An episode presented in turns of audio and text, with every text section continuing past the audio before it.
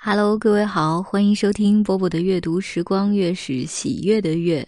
明天，呃，就要上班上学了，或者说这一个短短的五一假期就要过完了。我看到有小伙伴给我留言说：“波波，你好久没有讲冷笑话了，那就满足你呗。”有一天逛书市。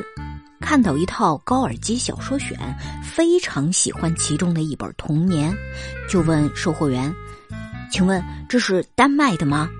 售货员说：“对不起，这是前苏联的。”小王减了个中分，变成了小泉。冰块最想做的事儿是什么？退伍。因为当兵太久了，小猪佩奇对妈妈说：“妈妈，大家都说我的头像吹风机。”妈妈说：“呃，孩子，你说话就说话，别对着妈妈吹。”从前有一个冷面杀手，有一天，他一口气吃了。十碗冷面。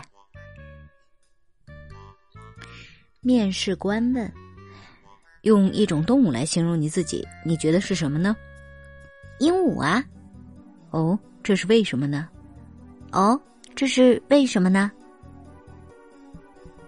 地铁上有三只羊，第一站上来了一只狼。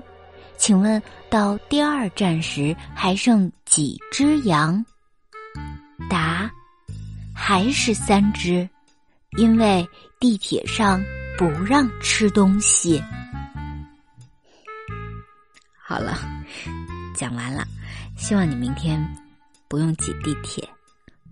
今天就是这样了，我是波波，在厦门跟各位说晚安。